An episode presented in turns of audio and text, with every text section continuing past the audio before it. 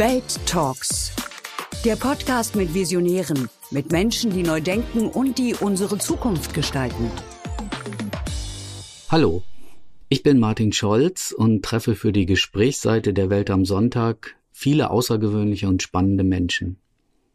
Sting wurde mit Songs wie Roxanne, Every Breath You Take oder Englishman in New York weltberühmt. Jetzt hat der ehemalige Sänger von Police ein neues Album veröffentlicht. Er hat es während der verschiedenen Lockdowns komponiert und aufgenommen. Musik hat mir geholfen, bei Verstand zu bleiben, sagt er. Vor kurzem hat Sting seinen 70. Geburtstag mit einem Konzert an der Akropolis gefeiert. Danach spielte er unter Corona-Einschränkungen in Las Vegas. Im März nächsten Jahres beginnt er in Mannheim seine große Deutschland-Tournee. Ich habe Sting für die Welt am Sonntag interviewt. Wir haben über Musik gegen den Corona-Frust gesprochen, über seine Liebe zu deutschen Autobahnen und über seine Faszination für Helgoland und einen deutschen Quantenphysiker. Und ja, auch darüber, warum er neuerdings in einem quietschgelben Anzug auf die Bühne geht. I start straight away with a question about my biggest surprise on your new record, which is uh, the Captain Bateman's basement scat singing to your jazz playing. Um, did you want to pay homage to Jaco Pastorius or Stanley Clarke or Weather Report or your own start in Newcastle? Because I was this was the biggest surprise for me. Well, um, you know, I was actually using a copy of Jaco's bass Jaco's fretless bass. I have an identical copy of it. You know, he was a friend of mine, but no, he wasn't on my mind. I was, I was just having fun late one night with uh, an early version of one of the other songs, Captain Bateman, and I was just messing around with the bass and singing and just just having fun. And then Martin, my manager, said, "Yeah, that's that's really good. Come on, put it on the record." It's a bass solo. I mean, why? He said, because people will find it fun. and people are finding it fun. yes, because it's um, it puts you in a different mindset, you know, when you sing but without words. It's a, an almost Dadaistic approach. Uh, it's liberating, relaxing, it's speechless but articulate at the same time. Thank you. Thank you uh, it's not much thought goes into it. You know, you just jam, and that's just a, it is it is a, a release of everything. And it was very late, about two two two thirty in the morning, and it didn't really matter. It was just me blowing off steam. You should do it more often, to to be honest, because. okay it's it's really a, a great pleasure even in times like these because it's not it's not in categories like optimistic or melancholic. It's in between. Yeah. And I think it's very hard to achieve that. I, I was just thinking of when you did that before, and I think you've never done it. Maybe Reggatta de Blanc comes close to it, but it's not scat singing. And then maybe Dream of the Blue Turtles is the jazz sing, but yeah. instrumental without the singing. And now you manage to get both of it. Well, you know, I'm, not, I'm always looking to escape genre. So, you know, it's just me having fun, nothing else. Could you imagine doing a jazz record in in in that sphere, just stuff like that being? No, because then then you're marching into a, a genre, you know, with a label, and you're stuck there. Hmm. This this thing is, is is purely without without a tag. You know, it's, it's what it is that's where I live. I didn't know you were friends with Jaco Pastorius. That's uh, yes. And you said it was his his bass or the one? No, he... it's it's a direct copy of of his bass, which I I got a few years ago, just as homage to him. I, you know, he was probably my favorite bass player of all time. So, yeah. Wow. Well, after almost two years of corona lockdowns, in between lockdowns, restrictions in the midst of a fourth wave. Lots of us feel like, I quote, three metric tons of pressure. This is the sum of all our fears, as you sing so fittingly in Rushing Water. I mean, still or again we have many insecurities that lie ahead at this moment in time we in germany more than any other place in the world right now uh, how do you plan upcoming tours after the experience you had for two years uh, the, what lies ahead with your crew well you have to be optimistic martin you know that as, as a strategy at the same time as being realistic, you know. But the reason the album is called The Bridge is because it's a useful metaphor. You know, all of us are in this transition. We're not sure what the future is, you know, even the next week, the next month, the next year. And we're all looking for a bridge to the future, you know, somewhere more secure, somewhere safer, somewhere happier we don't know what it is or where it is or how to find it, but all of us, me included, and everyone I know in the entire world, is looking for this mm. signal to the to the future. So, the bridge in all of the songs is is a metaphor that that is the connective tissue between between all the characters I'm writing about. They're all in transition between love affairs, between life and death, between worlds, and um, so really, you know, I don't know. I think for me, the bridge is is music. Mm-hmm. Um, that's how I stay sane. But uh, you know, maybe something else for different people. But for me, it's music. I mean, your upcoming German tour is one of the longest you've ever planned 16 concerts that's a lot i mean the one you ha- had to be rescheduled and new ones coming up um, i mean hopefully I, I, fingers crossed it will be be able to to see you live. Uh, but you did play in Greece uh, in the fall at uh, Acropolis on your 70th birthday. First of all, how many candles did you did people put on that cake? Well, my wife brought the cake on, and it was heavy. I mean, the reason for the Acropolis was we were looking for uh, venues that were older than me. So uh, 3,000 years just about covered it and then you moved on to Las Vegas and played, started your residency. At this time in Europe, you really couldn't play concerts, and I was a bit amazed to see what happens in the States. You have the Stones and others playing stadiums. You were playing uh, Las Vegas. Um, how did that work? Did you? Did, people didn't wear masks, I guess, in in the auditorium. No, uh, people had to be vaccinated, and um, you know we would wear masks in the public areas, but in the auditorium, you know, I'm afraid one had little control over what happened. But people were out to have a good time; they wanted to have a good time, and they did. Hmm. So uh, we'll see. I think one of the best advices came when the Stones started their tour. You had Keith Richards and the others having a video, and Keith Richards saying we have all had our shots and coming from him. This was tongue in cheek but probably the best way to handle this not saying you have to but come on guys uh, let's do this until it gets better. Um, i mean do you do you look what's happening how others deal with it? Because nobody has a formula how to do this safely well, I had no hesitation about taking a vaccine. You know, I'm old enough to remember people in my street with, with polio, kids in my street were crippled, and the vaccines instantly helped. So I had no hesitation. I had my third shot yesterday. I feel okay. Nobody knows. Nobody knows. Um, you know, but it, it seems like a, a reasonable solution to me.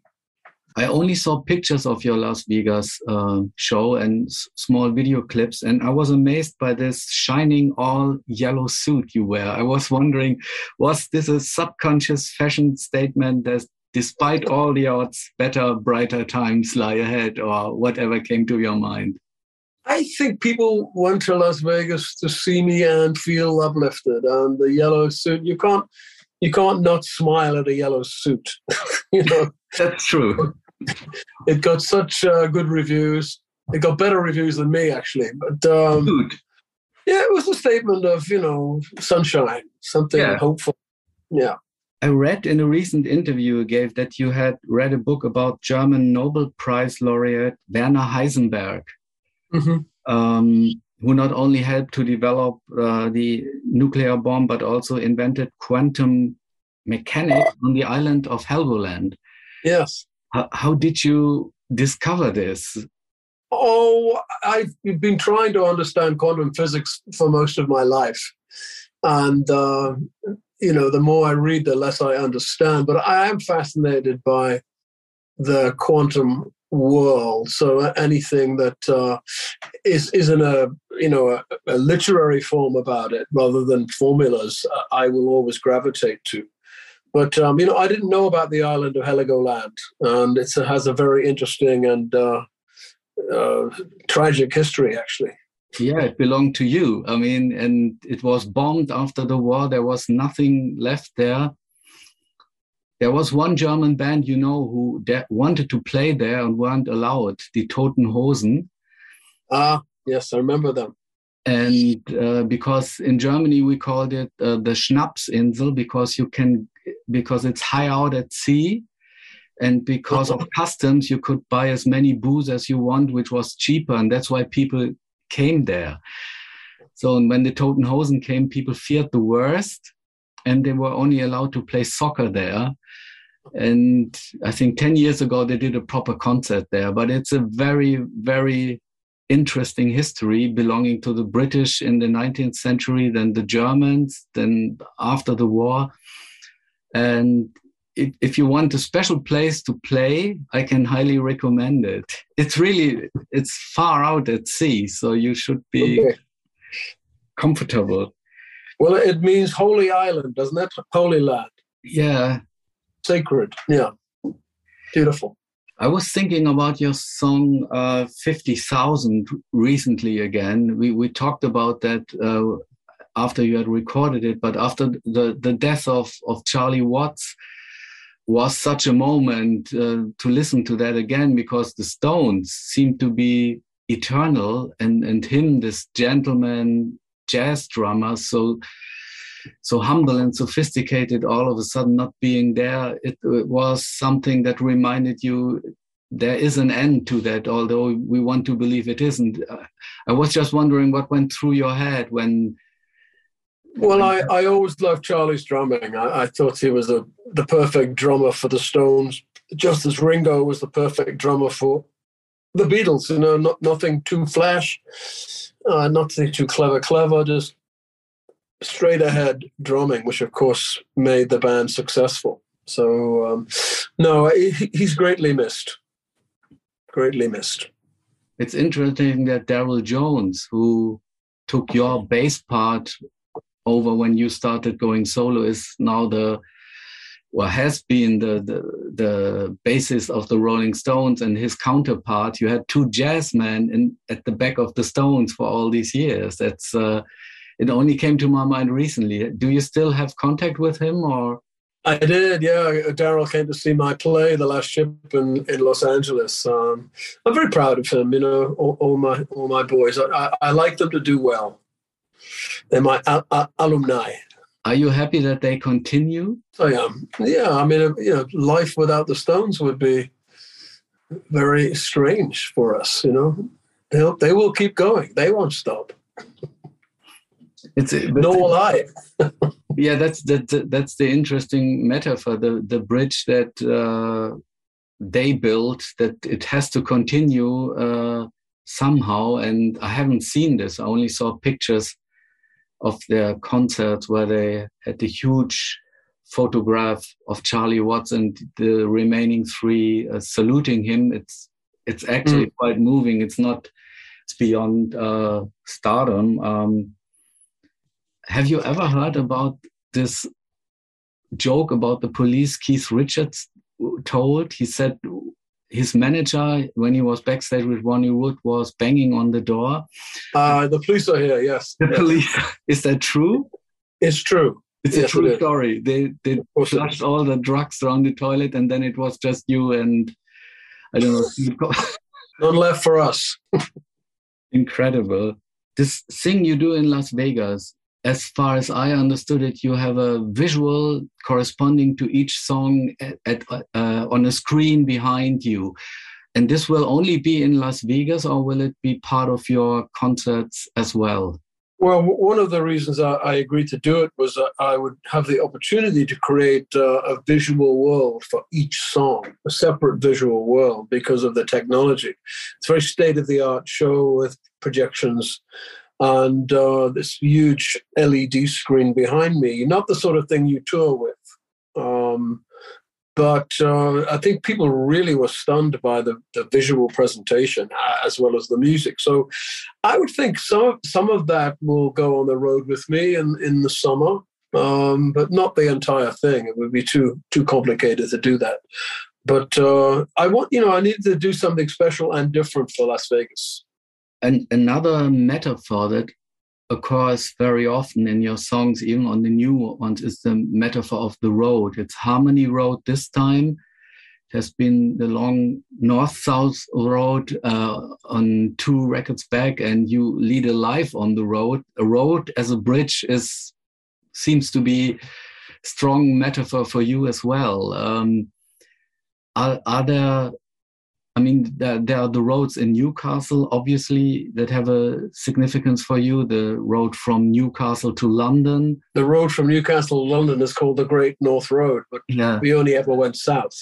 But uh, are there any other roads that have significance for you? There's a couple of autobahns that I like, you know. Munich to Frankfurt is a nice one. Why that? That's interesting. I, I you know remember traveling very late at night on autobahns. Uh, you know, with no speed limit. It's it's an exciting thing. But you didn't drive yourself, did you? Oh no no no! Pro- only professional drivers. D- does this bring you a sort of time to think when you're in a in a car or a bus and and more than in, on a plane? I, I think uh, in the current times, you know, I think private flying is not the thing to do. Uh, I'm tr- I'm doing the next European on a bus, uh, driving from gig to gig. I'm looking forward to it. You know, I've done it many years ago, but uh, I, am looking forward to it. I think they're more luxurious than they used to be. So uh, I'm looking forward to it.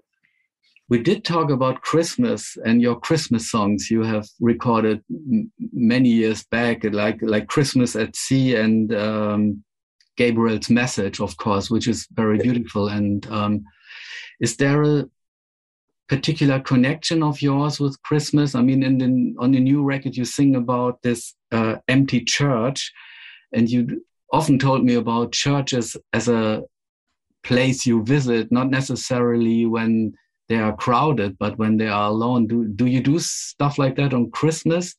Have your own rituals?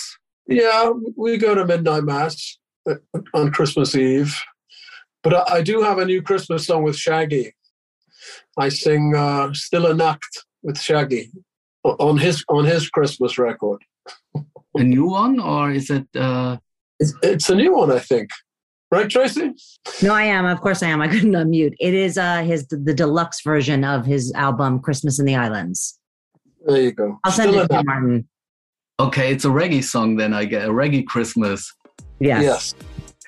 Well, thank you so much. I really enjoyed it and I really appreciate you took that time and hopefully, really, hopefully, we see you in Germany. I, I hope so, Martin. All the best.